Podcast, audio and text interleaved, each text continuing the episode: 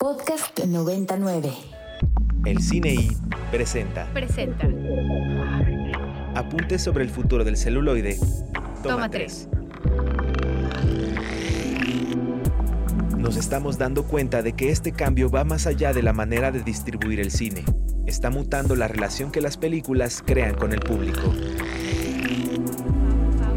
Paulo Sorrentino.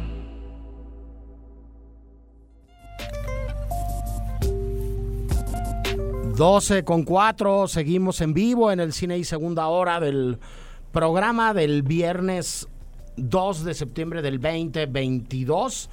Eh, sigo siendo el Mori y continúo platicando con Ricardo Marinola de nuevo, Rick. Hola de nuevo, Mores, y perdón, tuve un pequeño traspié técnico, pero de vuelta una hora más del Cine I que tendremos Sí. aquí en, este, en 90.9. Siguen en la mesa Andrés Durán Moreno. Hola Andrés. Hola More, por aquí seguimos una hora más de cine y cosas chidas. Salvador Nito Wong. Aquí seguimos, More. y nos enlazamos eh, hasta el bellísimo estado de Querétaro al AI Festival con Paulina Castañeda. ¿Cómo estás, Paulina? Hola, hola More, hola a todos. Toda la cabina de allá de Ibero 99. Bien, gracias. ¿Cómo andas? ¿Qué está pasando en Querétaro? ¿Qué ha habido? ¿Qué has visto hasta ahora en el AI Festival? Pues justamente estamos aquí, parte del equipo de Ibero 99, haciendo cobertura en este que es ya el segundo día del Hey Festival en la ciudad de Querétaro, este festival que se dedica a la cultura, a la literatura y al pensamiento. Y pues ha habido eventos muy padres, la verdad. El día de ayer, por ejemplo, hubo un conversatorio con un premio Nobel de la Paz que es Tahuacol Carman, que ella ganó el premio Nobel en el 2011 por su lucha en defensa de los derechos de las mujeres en Yemen. Pero también hay eventos muy padres que se aproximan en estos siguientes días. Hoy, por ejemplo, va a haber otro conversatorio con, con Yasna Aguilar, que es ya esta reconocida activista oaxaqueña por los derechos lingüísticos y que va a estar hablando sobre desigualdades dentro, dentro de la tecnología. También mañana vamos a presenciar algunas conferencias con, por ejemplo, el Premio Nobel de Literatura de 1986, que fue Wol Soyin- Soyinka y que fue el primer afrodescendiente en ganar este premio. Entonces, la verdad es que hay eventos muy padres también desde la música. Por ejemplo, eh, ya Lalo Limón nos, nos platicaba de este evento que va a haber con, con Jarvis Cocker, el integrante de, de la reconocida banda británica Pop, y que se va a estar presentando justamente acá en Querétaro eh, con su nuevo libro que se llama Pop Bueno, Pop Malo. Y pues eso, va a haber muchísimas otras eh, celebridades y figuras importantes dentro de la literatura, las artes, el activismo también. Entonces eso es lo que estamos trayendo. También los invitamos, las invitamos, les invitamos a que el día de mañana, sábado 3 de septiembre, eh, nos escuchen por Ibero 99 a las 2 de la tarde, que vamos a estar en una transmisión en vivo contándoles un poco más, eh, con más detalles sobre todo todos estos eventos que se están que se están transmitiendo acá desde, desde el Hey Festival. Sí, algo que conecta muchísimas eh, eh, esferas de la, de la cultura y de la sociedad. Paulina, este, hablabas de Yasnaya y este eh, es alguien que desde el activismo además se ha vinculado con, con actores de los medios de comunicación, ¿no? Y, y ya cada vez están menos, menos aisladas o menos separadas estas, estas esferas de nuestra vida cotidiana y, y caben perfectamente bien en un, en un evento como este. Este, muchísimas gracias por, por platicar con nosotros. Eh, repetir mañana a las 3, ¿correcto? Mañana a las 2 de la tarde. Por eso decía yo que a las 2 y no a las 3, perdóname. Exactamente, a las 2 de la tarde, de 2 a 3 vamos a estar aquí en transmisión en vivo para que no se lo pierdan. Pues nada, y seguramente en la página de, de 90.9 también podrán ver parte de, de la cobertura del festival, ¿correcto? Claro, claro, sí, ahí échenle una leída, vamos a estar subiendo muchos contenidos culturales sobre lo que está pasando acá en Querétaro en el Seis Festival. Pues muchísimas gracias por platicar con nosotros. Saludos a Caterina y a todos los que están por allá este chambeándole, ¿no? Y haciendo esta cobertura. La verdad es que una de las cosas que le dan mucho sentido a una estación como Ibero 90.9 es, es también tener este pie fuera de, de acá de la cabina de Santa Fe y dialogar con todo esto. Que estés muy bien, Paulina. Muchas gracias, saludos a todos allá. Saludos y nosotros vamos a hablar brevemente, mis queridísimos Rick, Nito, eh, Andrés y está Obando acá en los controles. No hemos mencionado al buen David Obando. Gracias por hacer que, sonemos de el palmarés de un par de festivales, Nito, que tuvieron lugar eh, las semanas anteriores eh, y que arrojaron eh, algunos premios para, para buenos amigos y para gente cercana al departamento de comunicación y este y amigos de, y conocidos eh, del, del, medio cinematográfico. Este, en Monterrey eh, ganó este, la queridísima Farideh Schroeder el premio a mejor cortometraje mexicano, Nito. Sí, exacto, por el cortometraje de terror Hijas de Brujas. Bueno, no es de terror, es como en el mundo de fantasía mágica, con unos toques oscuros, pero no es de terror tal cual. Eh, Hijas de Brujas, que fotografió el fotógrafo Bruno Gaeta también. Sí, protagonizó por Yalitza, Aparicio. Ese, es la única que yo he visto de, la lista de, ganadores y me gustó mucho. Yo recomendaría también ampliamente Teorema del Tiempo del maestro eh, Andrés Kaiser. Tú la viste en Guanajuato, ¿no, Andrés? Sí, yo en Guanajuato la vi. Yo se lo dije a Andrés en persona, le dije, honestamente, no sabía qué esperar porque yo vi Feral y de corazón te digo que no me gustó, pero esta me fascinó, me encantó en lo más alto. Y él, él lo sabe, o sea, si me escucha, él sabe que esto es verdad, ¿no? La película me tuvo así a orilla porque aparte, pues hay muchas cosas que resuenan también con, con mi familia, ¿no? Lo que él rescataba enormemente es que ese archivo de casa quedó intacto, ¿no? Porque hay muchos archivos de casa que mi casa pasó que todos los negativos de 35 milímetros que hay de fotografías desde mi nacimiento hasta Pole que empezó lo digital en el 2003-4, están desaparecidos porque mi papá creía que eran basura y los tiraba. Entonces ya nomás me queda así como dos líneas de negativos de un archivo fotográfico muy grande que hay en mi casa. En su caso había de, de film en 16 milímetros por la Bolex que tenía pues su abuela y construye una pues una cosa bien bonita que por ahí en la página de Ibero 99 hay una reseña que les recomiendo se la avienten para que se emocionen más y vean esta película que vale mucho la pena. Mucha chamba muchas cosas un documental a partir del archivo de la familia de Andrés Así es. bien interesante. Este Andrés también director de Feral a mí me gustaron mucho las dos. Y ganó también un, un cortometraje documental increíble producido por la Universidad de Guadalajara que se llama Pedrilo, eh, de un personaje fantástico que, que, trabaja en una, en una reserva de, de cocodrilos en, en las costas del occidente mexicano, en el Pacífico, de verdad eh, imperdible. También acabó Macabro y decir que en Macabro se alzaron con el premio principal de, mejor cortometraje eh, mexicano eh, los queridísimos Fabio Colona y Rejas Gutiérrez, Arancha, este otro proyecto de titulación de la Ibero en colaboración con Reserva Films y con un montón de gente que metió el hombro ahí para Consama, para los efectos especiales. Un corto de terror que ha tenido un, un, recorrido bastante padre y bastante exitoso. Se acaban de ganar un premio importante en Japón también. Este van a estar ahora en Shorts México y va a haber la oportunidad de verlo también en Shorts México. Este, pero enhorabuena para Fabio, para Rejas, para para todos, Arancha, todos los involucrados en el, en el proyecto, que insistimos, nos da mucho gusto y que además creo que es una pieza de terror eh, muy bien lograda. Por ahí igual y luego lo podemos revisar un poco más, mi queridísimo Nito, pero hay un artículo que, que, compartimos en en el grupo de, de, WhatsApp del programa para prepararnos para hoy sobre mm, el éxito del cine de terror en, en, en México, Nito, y por qué nos gusta tanto y por qué nos interesa tanto. Y creo que explica festivales como Macabro, como Mórbido, como, como esta oferta que fin de semana a fin de semana puede estrenarse eh, el gran blockbuster norteamericano o puede estar como un poco más flojo el, el asunto de la oferta en la cartelera comercial, pero sí o sí, Nito, hay una película de terror los fines de semana que, que se estrena. En México no tiene que ser Halloween o Día de Muertos para que No.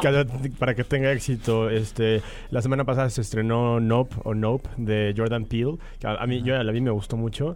No es tanto de terror como Get Out, pero muy buena. Y creo que Fabio Colonna es uno de los indicados para hablar de por qué nos gusta el cine de terror. Creo que todo lo que yo he visto de él, todos sus cortos tienen algún elemento de estos. Y On Helmich, su corto tiene unos valores de producción muy elevados. muy, Sí, muy decir elevados. que, a reserva de luego comentar bien el artículo, este van este año, que creo que ya lo habíamos comentado, pero lo volvemos a decir, dos grandes amigos de este programa, eh, Luis Javier Martínez Enaine e Isaac Esban, con sus nuevas películas al Fantastic Fest a presentarlas, ¿no? Este, y pues es este diálogo inevitable que hay con, con películas de género y con, con lo que le gusta a los mexicanos, ¿no? Estamos como cerca de la muerte, no sé, Nito. Sí, Claro. algo, algo muy interesante de- del artículo es que mencionaba que no cualquier película de terror tiene que ver con la cultura mexicana y nuestra historia, eh, de esta parte de la colonización española y, y nuestros mitos eh, judio-cristianos. Y, y lo que mencionaban en este reportaje o en esta entrevista en el país es que las películas que más éxito tienen son las que tienen algún, algo que ver con la culpa cristiana y el miedo a Dios. Entonces la- las brujas, los exorcismos, el diablo, pero las cosas de hombres lobo o aliens no tienen tanto éxito como, como esos otros temas. Bueno, ahí también hay grandes leyendas, ¿no? Que han construido la historia de nuestro cine de terror. Este, podríamos decir muchos. Eh, yo con un nombre, creo que se dice casi todo, Carlos Enrique Taboada, ¿no? Dices Carlos Enrique Taboada y revisas su filmografía y entonces entiendes como, como muchas cosas. Andrés, tú querías comentar algo. Sí, un poco aunado a lo que mencionaba Nito, ¿no? Que pues creo que este tipo de cine este, funciona mucho en México por una cosa que de hecho ya querido del Toro, otra vez mencionándolo, dijo alguna vez, ¿no? Le preguntaban, oye, ¿cómo convives tú en tu vida con esta serie de monstruos en tu imaginario, las que los plasmas en tus películas y sin, pues sin mal viajarte, ¿no? Como diría la banda. Dice, pues es que soy mexicano, ¿no? ¿Qué, qué más esperabas? ¿Qué más querías?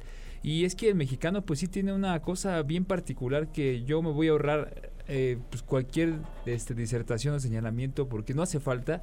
Todos los que estamos aquí somos mexicanos, nos escuchan muchos mexicanos y solamente se falta una autoexploración, una visión interior para notar pues lo cerca que estamos de todo eso y, y resolver este misterio que Nito creo que arroja muy buena luz, sí tiene que ver mucho con eso. Estamos tan cerca de eso que muchas de las películas contemporáneas mexicanas que no tratan de ser cine de terror nos matan de miedo. Este, voy rapidísimo con algunos estrenos o cosas disponibles en cartelera y en Cineteca. En Cineteca está disponible Huachicolero, este, eh, que, que es una película que no busca ser de terror, pero da mucho miedo. Saludos Edgar Nito. Hay una película increíble del dos veces ganador de la Palma de Oro en Cannes, Ville August, que se llama El Pacto.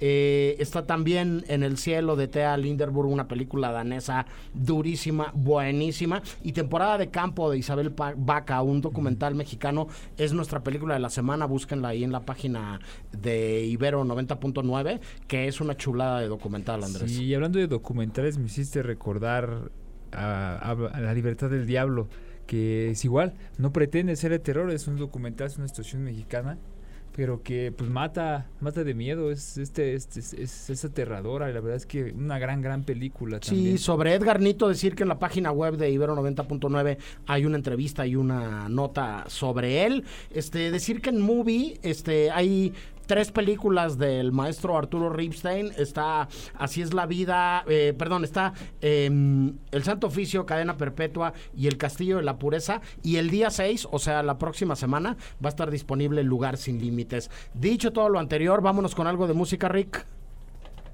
Vámonos con algo de música. La última canción que vamos a escuchar el día de hoy es de la banda de Danny Elfman. La canción se llama Stay. Eh, la banda es Boingo Boingo. Y ah, es parte de la banda sonora. Bueno, no es parte de la banda sonora, pero Danny Elfman es el compositor Wow. de la música de White Noise de Noah Baumbach, basada en la novela de Don DeLillo. Venga.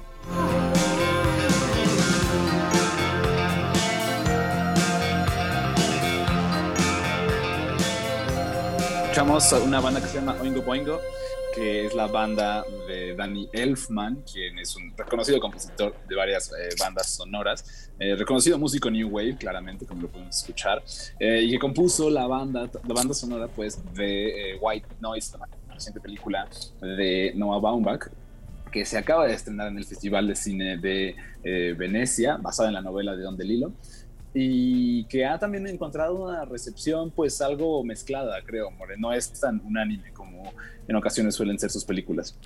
Ahora pasa eso en los festivales, Rick. Parece que es parte de, de, los tiempos que vivimos. Este, pues buen preámbulo para nuestra última conversación del programa del día de hoy. Nos da muchísimo gusto continuar con las pláticas alrededor de la próxima entrega de los Arieles de la Academia Mexicana de Cine eh, y una nominada más eh, este año. Nos da muchísimo gusto recibir en los micrófonos de Ibero 90.9 y de El Cine I a Selma Cervantes, directora de Manchester Acatitla, eh, cortometraje nominado a Mejor Pieza de metraje limitado en la categoría de ficción. ¿Cómo estás, Selma? Bienvenida.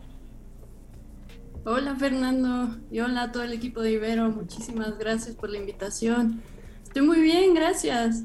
Eh, ¿qué, ¿Qué significa para ti eh, estar nominada a los Arieles? Eh, ¿qué, ¿Qué pasa con Manchester Acatitla cuando tú empiezas a hacer el corto? ¿Estabas pensando en premios? ¿Estabas pensando en los Arieles? ¿Estabas pensando en qué? No, para nada.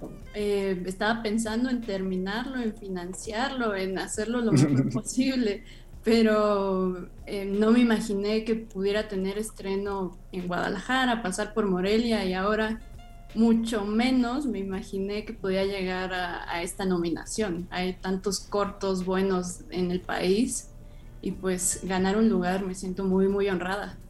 ¿Cómo nace el proyecto? ¿Cómo se te ocurre la idea? Digo, hay un retrato de de una realidad social, de un día a día de un montón de mexicanas y mexicanos que se suben al pecero y que no saben qué va a pasar, ¿no? Eh, que van a jugar foot a la cancha de fútbol 7, ¿no?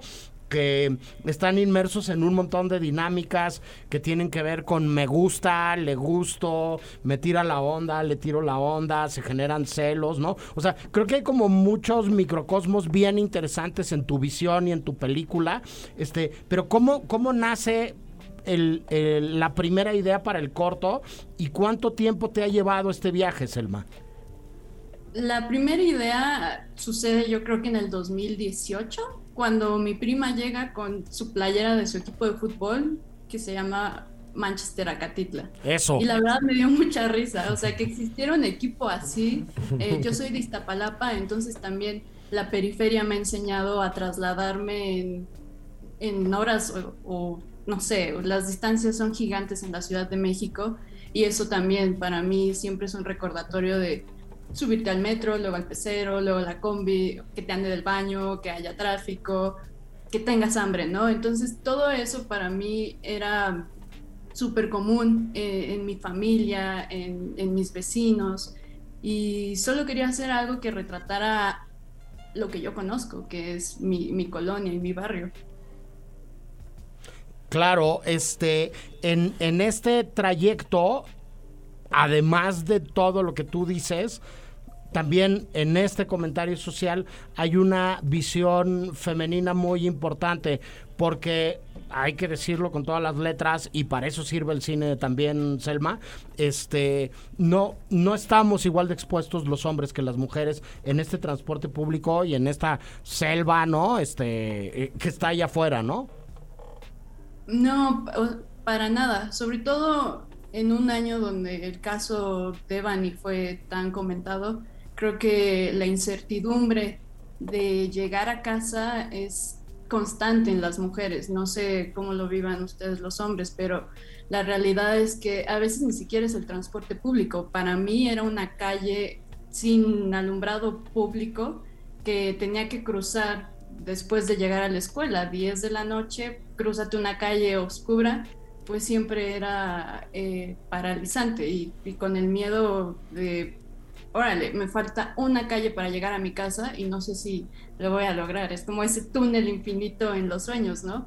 Eh, lamentablemente eh, muchas mujeres lo siguen viviendo y también esto, esta es una oportunidad de expresar nuestro sentir eh, de manera cinematográfica. Sí, en, entre los muchos aciertos que tiene el corto, que, a mí me pareció buenísimo, Selma, este, eh, pues el retrato de adentro de la cancha de foot, donde están buenos los codazos y los faules y los jalones de camiseta y las patadas, resulta que es el espacio más seguro, ¿no? Sí, qué, qué tremendo, ¿no? Porque aparte es fútbol llanero. no, no, pues sí, es, es otra vez, hay pastito y están como las barditas y están como las jaulas de las porterías, pero yo creo que eso es como accesorio. Los que hemos jugado foot en las canchas de tierra, ¿no? Y los que hemos jugado foot en estos espacios. Yo me acuerdo mucho de una cancha donde jugábamos de noche, que cuando llovía daba toques la barda de, ¿cómo se llama? La barda del, del perímetro de la cancha, porque pues había unos reflectores, ¿no? Y estaba mojado el piso y tú no sabías y ya era como, como fútbol del futuro, ¿no? Este, pero sí es paradójico que el espacio seguro sea ese. Este, quisiera darle la palabra a Ricardo Selma, que además gracias a él te, te conocemos todos acá y, él es el que consiguió eh, que vinieras a la entrevista. Rick, tú le, le querías preguntar algo a Selma. Sí, pues primero que nada, gracias por venir, Selma. Qué gusto que nos podamos reencontrar después de conocernos en, Morelia el año pasado a mí me, dio mucho gusto ver el, corto finalmente porque no lo pude ver en, Morelia justamente. Y me pareció justamente lleno de como lleno de como honestidad pero también como de mucho dolor. Yo quería saber también cómo este fue que se involucra, cómo, fue que tú involucraste al resto de, de tus como compañeros ahí del, cortometraje justamente tanto tus actores cómo, fue que la, como cómo fue que las platicadas historias, cómo fue que encontraron sus puntos en común, tanto como a tus productores, que saludos a Yago y a Natasha, grandes amigos también. Entonces, ¿cómo fue que hiciste esa conexión tú? Qué, increíble, ¿no? Y gracias por tomarse el tiempo de verlo. La verdad, yo muy afortunada de que lo hayan visto. Em, tienen que saber que yo estudié en el CUEC, en la UNAM, entonces estudié cine y al mismo tiempo tuve un año trabajando en, en Televisa. Entonces hice como demasiados amigos, varias conexiones ahí y ahí es donde eh, formo mis, mis contactos más cercanos de mi edad y personas que eh, son mis mejores amigos. Eh, con eso, pues nada, yo ya me había retirado de la dirección, yo dije, yo no quiero más sufrir, esto, levantar proyectos es muy difícil y luego uno termina llorando con sus propias historias, entonces no vale la pena. Y no sé, un día fue, fui a visitar a mis papás a Iztapalapa y pensé qué atmósfera tan más bonita. O sea, dentro de todo lo que pueda existir, dentro de eh, la inseguridad o el temor, siempre las personas que vivimos ahí, que crecimos ahí, tenemos esa enjundia y esa amabilidad para hacerla mucho más grande de lo que eh, se dice, ¿no? Y así fue, como traté de convencer a mis amigos a partir de mi, mi, ciudad natal, por decirlo de alguna forma. Y afortunadamente creyeron en mí, creyeron en el, proyecto y hoy estamos aquí. Sí, bueno, Iztapalapa tiene más habitantes que muchos países en Europa, ¿no? Entonces, este, decir tu ciudad natal me parece que es más que adecuado. Este, ¿cómo, cómo puede servir, Selma, la ficción y poner en un corto esta historia que pues estamos viendo todos los días en el noticiero, ¿no? Este, con, con las diferentes aristas, ¿no? Este, desde, desde los casos más dramáticos y, más, más duros, hasta la cotidianeidad de, de pues no sé, de, de gente que ya le da un poco la vuelta a estos asaltos eh, eh, cotidianos del pecero, gente que vende celulares falsos para que saques en el pecero el celular falso y no el celular verdadero. Este, ¿cómo, ¿Cómo la ficción puede ayudar a poner el tema encima de la mesa y cómo la ficción puede ayudar a dialogar con esta realidad y con esto que también tiene, como bien decías tú, una parte luminosa y una parte amable. Este, al final creo que es otro de los aciertos de, de la película que hiciste. Sí, pues Para empezar, creo que eh, este tipo de lugares siempre carecen de cultura y carecen de, de progreso en el ambiente sociológico, ¿no? Y no lo digo por nosotros o nosotras las habitantes, sino porque hay muchas cosas que no nos llegan y siento que ficciones como esta, a lo mejor no es que la veas y cambie tu vida, pero te puede acercar a decir, bueno, yo también quiero hacer cine, ¿no? Yo también quiero estar filmando la panadería o la, parada del camión que está al lado de mi casa. Creo que nosotros haber llevado a un crew de filmación fue también un parteaguas para que muchas personas se acercaran a preguntar, oye, ¿cómo, cómo le hiciste o cómo le hicieron? Ahora, afortunadamente, desde que yo dejé de vivir ahí, em, que son como cinco años, tampoco es tanto, pero sí se crearon muchos centros culturales, ¿no? Y ahora estoy viendo la manera de promover este corto y llevar el cine a, a Iztapalapa y decir, oigan, es difícil, sí, pero de alguna forma siempre hay un camino y si ustedes están como queriendo buscarlo, yo estoy disponible y vamos a, vamos a lograrlo. Y eso yo creo que es la manera. Completamente de acuerdo. La recomposición del tejido social empieza por esto que tú dices, por haber ido a rodar ahí y por, por haber puesto el espacio real donde suceden las cosas como el escenario este donde pasa una película. No sé, no sé si la cancha de fútbol está allá también, pero yo ya estoy aquí produciendo, tú me perdonarás. Estaría increíble hacer una proyección en la cancha, ¿sabes? O sea, o, o hacer alguna cosa descabellada y rara así. Estaría buenísimo, está en esa, o sea, no está... Ah, ah bueno, ok, muy distinto, ¿no? Este, no, pues muchas felicidades, eh, Selma, por la película. Muchísima suerte en los Arieles. Desde ya te emplazamos ahora mismo eh, para que cuando te ganes el Ariel vuelvas al programa y platiques con nosotros otra vez, ¿no? Este, y, y te, te. Te, te mandamos un abrazo muy fuerte y, y nos da mucho gusto haberte eh, entrevistado y haber podido platicar contigo el día de hoy. Muchas gracias, Selma. Gracias por la invitación, Fernando. Muchas gracias, Ricardo, y saludos a todo el público de Ibero. Bueno, y nosotros nos vamos al último corte del programa del día de hoy y regresamos con nuestro monográfico. Hoy Andrés Durán Moreno, que está aquí, propuso hablar de los sueños en el cine. No es la primera vez que en estos 17 años hablamos de sueños en el cine, pero esta es una visión este, un tanto esotérica como todos los que conocen a Andrés se pueden imaginar. Vamos, venimos y no nos tardamos.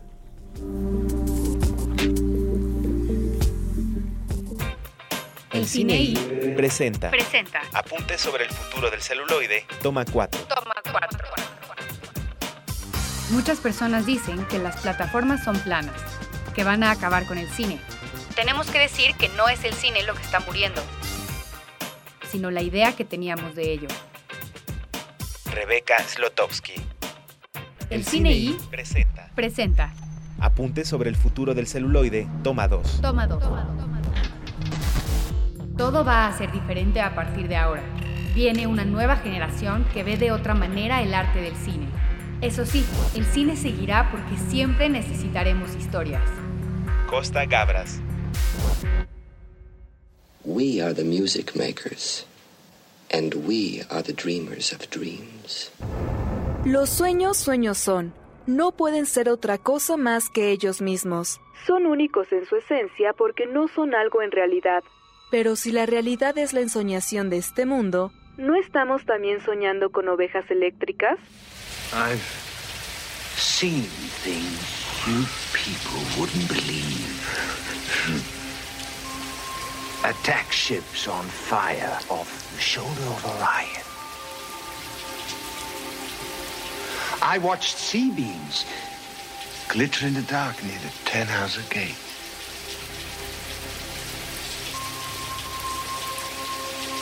All those moments will be lost in time. Philip K. Dick fue un gran referente para trastocar el fino velo de la realidad y la inconsciencia, algo que numerosos cineastas y demás artesanos de la imagen tomarían como un deleite para plasmar obras como Blade Runner de Riley Scott o Minority Report de Steven Spielberg. Los sueños para muchos son considerados algo íntimo y de poca importancia, pero es innegable que muchas veces son ventanas a nuestros propios secretos. Óyeme, mijito, tú eres bueno. ¿Qué hiciste eso? Yo no hice nada. Fue el Jaime. Yo nomás lo vi. Yo quisiera estar siempre con usted, pero usted no me quiere. Es que estoy tan cansada. Mira cómo tengo las manos de tanto lavar. ¿Por qué nunca me besa? Mamá, ahora sí voy a portarme bien. Buscaré trabajo y usted podrá descansar. Sí. Escenas como la de Los Olvidados de Luis Buñuel son resultado de una visita a este intrincado mundo de metáforas y visiones. Sin mencionar además las otras obras de Buñuel, no se puede dejar de lado El perro andaluz o las obras de Georges Méliès. El cine y los sueños desde sus inicios han sido parte de un mundo muy similar. Y en esta relación tan peculiar es que grandes películas o series y programas de televisión han llegado a cautivar e incluso enseñarnos algo sobre ese misterioso espacio. Why don't you give us another five minutes? Five minutes? What? We were talking for like at least an hour. In a dream, your mind functions more quickly, therefore, time seems to feel more slow. Five minutes in the real world gives you an hour in the dream. Why don't you see what you can get up to in five minutes?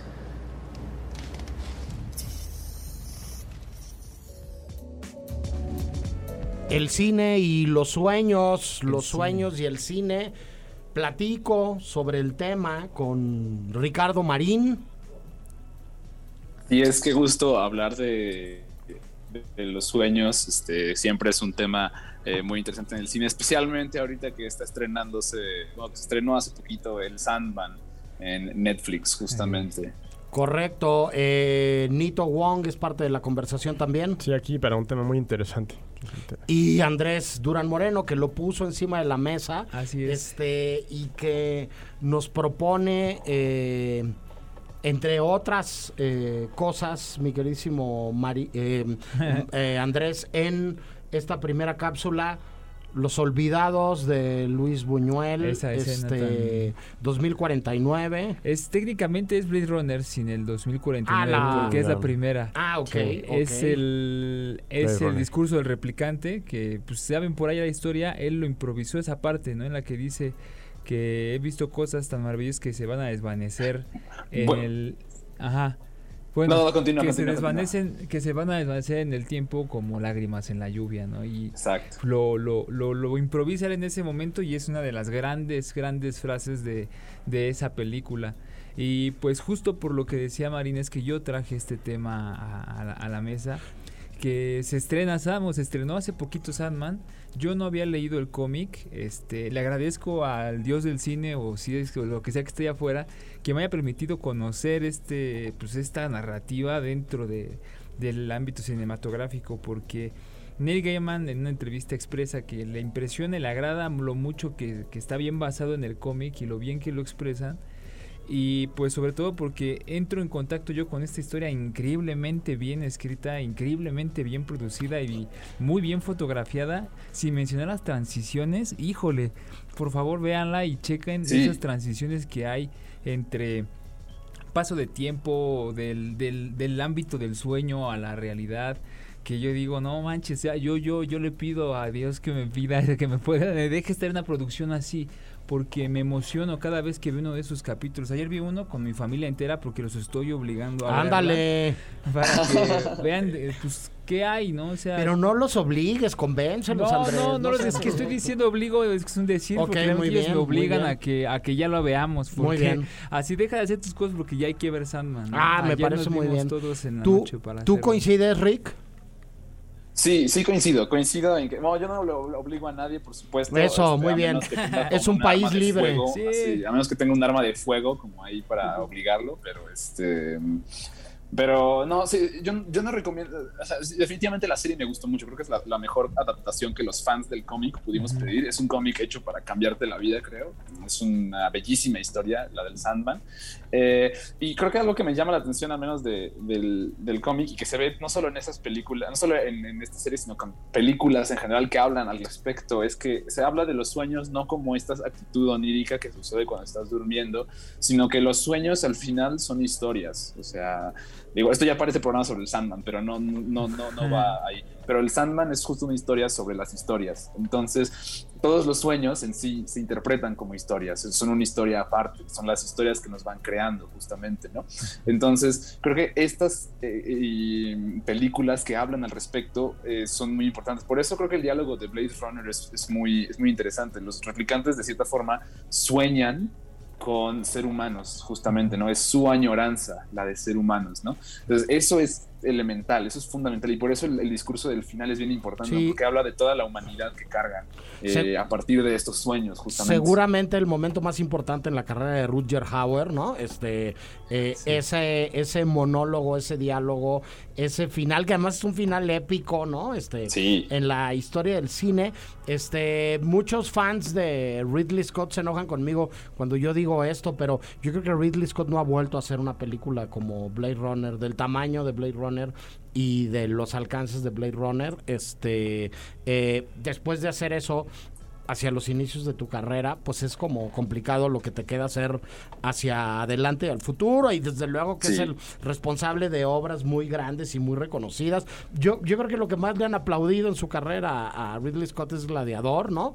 Que creo que está sí. lejos de ser su mejor película, Nito. Sí, no, y Blade Runner es un objeto de estudio en las escuelas de cine, en las claro. escuelas de comunicación, sí. porque es uno de los ejemplares más importantes del cine, del cine postmoderno donde se mezclan los, los, diferentes géneros y Blade Runner siempre sale cuando hablas de cine postmoderno Blade Runner es una de las primeras y luego va a Tarantino y cosas así pero Blade Runner es como el ejemplo que sale en la portada un, de ese un tema parteaguas en muchos sentidos uh -huh. es también la primera sí. película alrededor de la cual se acuña este término del director Scott no -huh. este hay muchas cosas a partir de, de, de Blade Runner no este sí, sí. y bueno y luego antes que Gladiador yo recomendaría otras películas de Scott como Alien o como muchos más. Pero bueno, no es ni el cine y Neil Gaiman, que Sandman casi, casi. resulta una extraordinaria adaptación. No es el cine y Blade Runner y caben un montón. Cabe, por ejemplo, Luis Buñuel claro. y caben sí. estos sueños gloriosos y fantásticos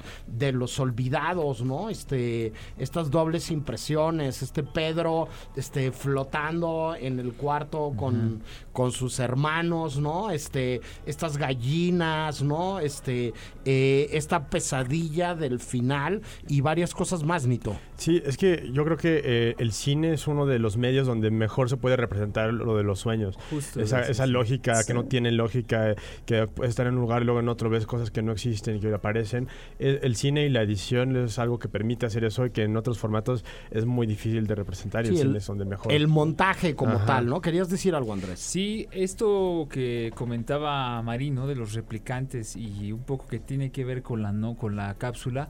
Yo cuando escribí este asunto de no estamos también soñando nosotros con ovejas eléctricas, dije, a ver si no me lo chispan de la, de la cápsula, porque ese, así se llama el libro que inspira la película de así Runner, inscrito por Philip K. Dick que les, les, los invito aquí, Obando me mira con mucho interés, Obando a ti personalmente te invito a que revises la obra de Philip K. Dick, todos los demás revisen la obra de Philip K. Dick, es un hombre increíble, impresionante, y pues sí. apuntar esto también que dice Marín, ¿no? Sobre todo eh, los sueños, más allá de una experiencia onírica, pues técnicamente desde un ámbito esotérico, primero lo se concreta ahí tu vida y después se concreta aquí abajo, ¿no? Y eso es un tema que toca muy bien esta serie de Sandman.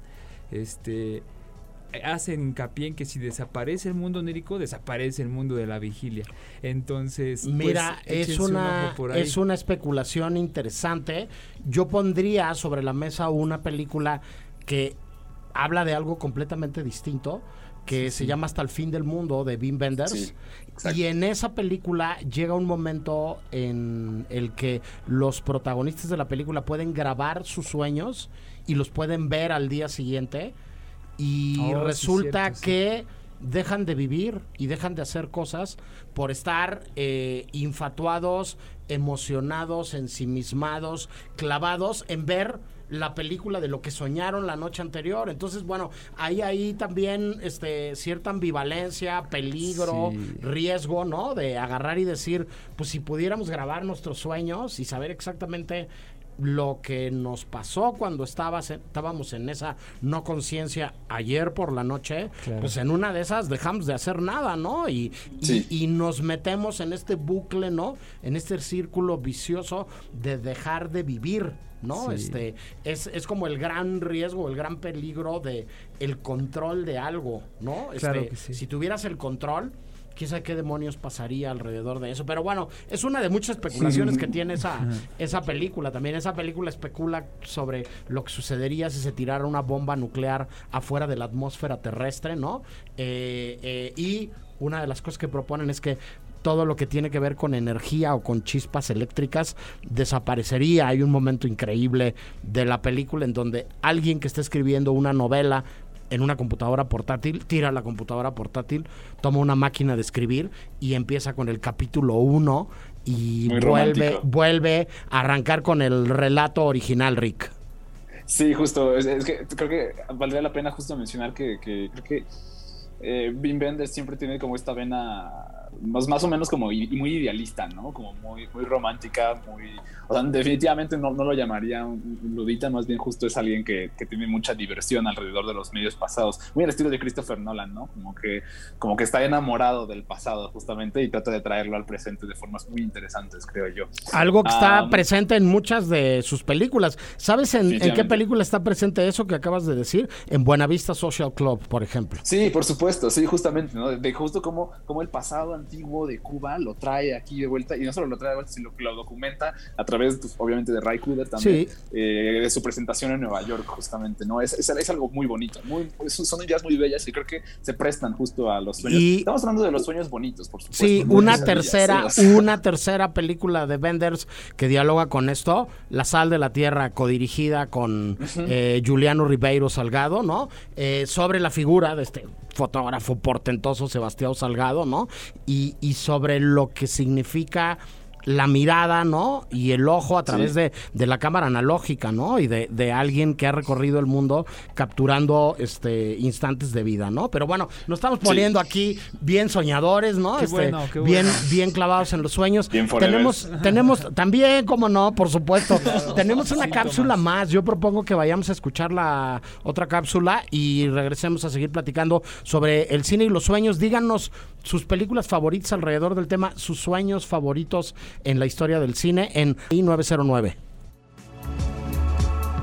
Más allá de la vida y la muerte está un sueño eterno, y más allá del sueño eterno está la pregunta entre las preguntas, siempre por el más allá. Para las hermanas Wachowski, el sueño es una realidad impuesta y el despertar se parece a una escena de sueño.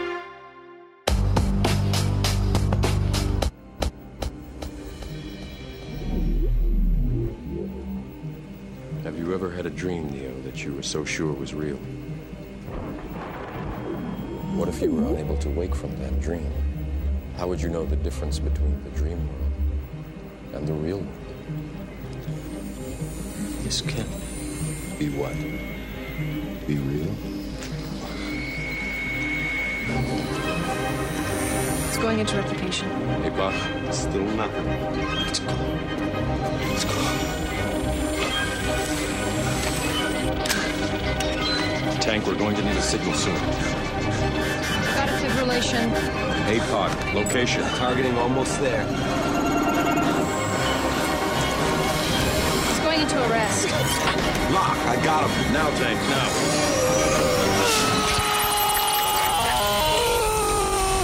Pocas cosas pueden ir más allá de los sueños, además de la conciencia. Un ejemplo grande de esto lo puso Vincent Ward en 1998 con What the Dreams May Come. In the end, she gave up. There's nothing wrong with that. Her husband didn't think so. He was a coward. Being strong, not giving up. It was just his place to hide. He pushed away the pain so hard. He disconnected himself from the person he loved the most. Sometimes when you win, you lose. Pero no solo el amor puede ir más allá de los sueños. David Lynch explora un mundo donde la música trasciende al cantante y el sueño aparente que viven Rita y Betty en Mulholland Drive. Llorando,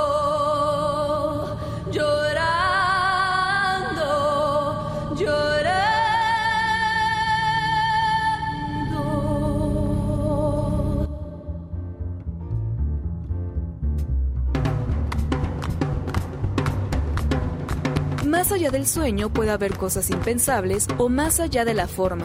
Puede, además de la conciencia, el amor y la música, haber una entidad dueña de esa región maestra de ese espacio.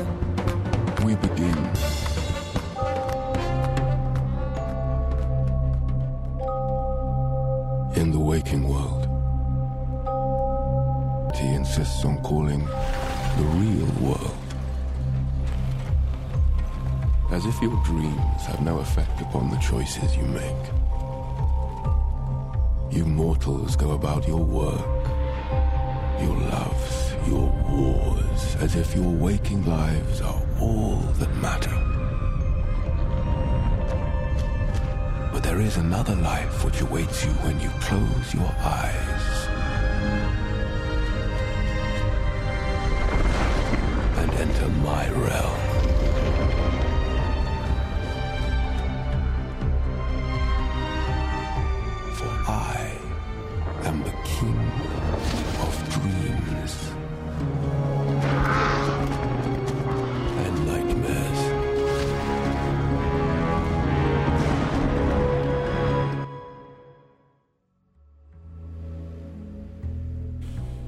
El cine y los sueños. eh, David Lynch en esta cápsula. Así es, con lo que fue la primera película que vi David Lynch, que fue Mulholland Drive. Ok. Recomendación un amigo de Guadalajara, que se llama Francisco, le decimos Ender. Me dijo, vela, pero no te saques de onda y acábala de ver.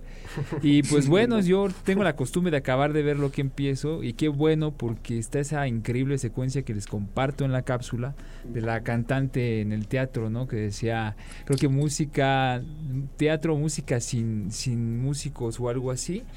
Entonces, pues está eso, chidísimo. Y pues David Lynch es un referente a, pues a un, a un, a un, ¿cómo decirlo? A un plano que es difícil decir si es el sueño o es la fantasía, algo así. Y como no, y como no lo puedo definir, por eso está ahí para ustedes. Y otra película que pues también me gusta mucho, que ya hablaré más adelante de ella, se las voy a recomendar.